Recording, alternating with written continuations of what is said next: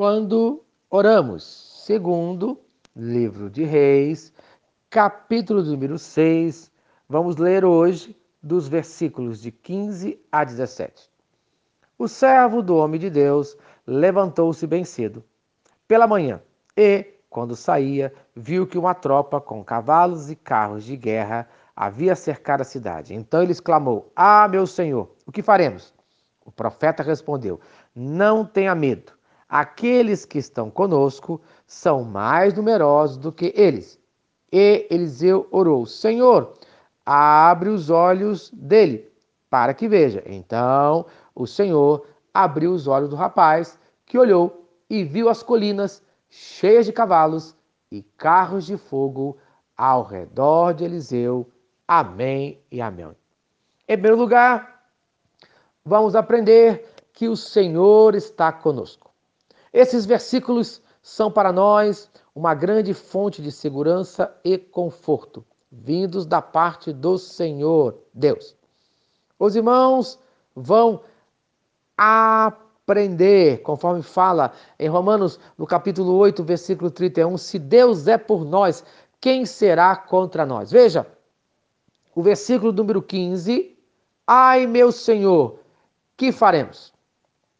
Esse foi a expressão de medo do rapaz que servia a Eliseu. Com certeza, a grande maioria de nós age com desespero na hora da angústia, como agiu aquele rapaz.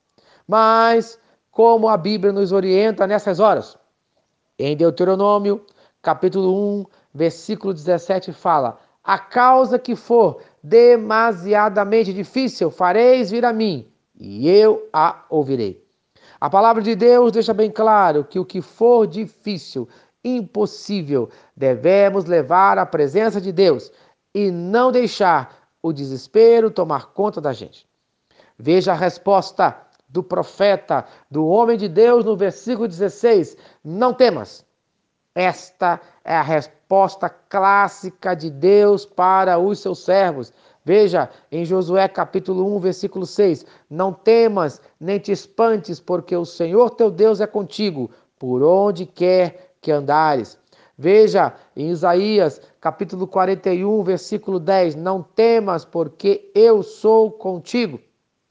Veja em Lucas capítulo 12, versículo 32: Não temais, ó pequeno rebanho.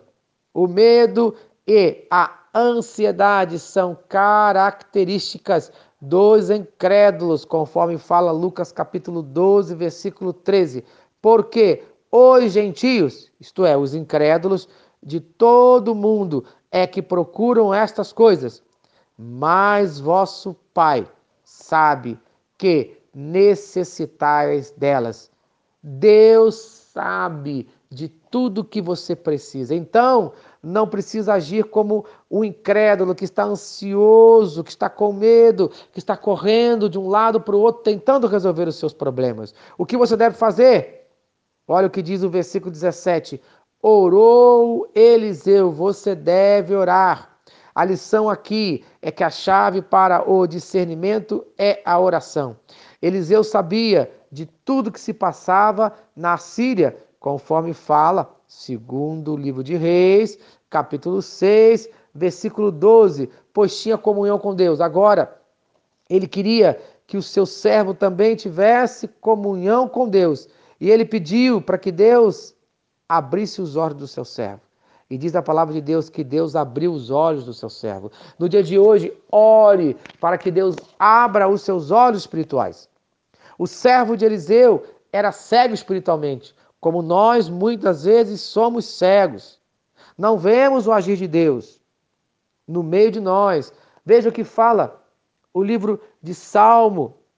O livro de Salmo, no capítulo 34, versículo 7, diz que o anjo do Senhor acampa-se ao redor dos que o temem e os livra. Sabe, Deus no dia de hoje quer nos abençoar, mas tem uma condição. Precisamos orar e crer que Ele está conosco. Amém. Se essa mensagem abençoa a sua vida, compartilhe com quem você ama. Vamos orar, Pai querido Deus de amor. Eu sei que tu estás conosco no dia de hoje, mas eu oro agora por aquele que está com medo, que está apavorado. Abra os olhos espirituais do teu povo, para que o teu povo no dia de hoje creia na tua presença, no nome de Jesus.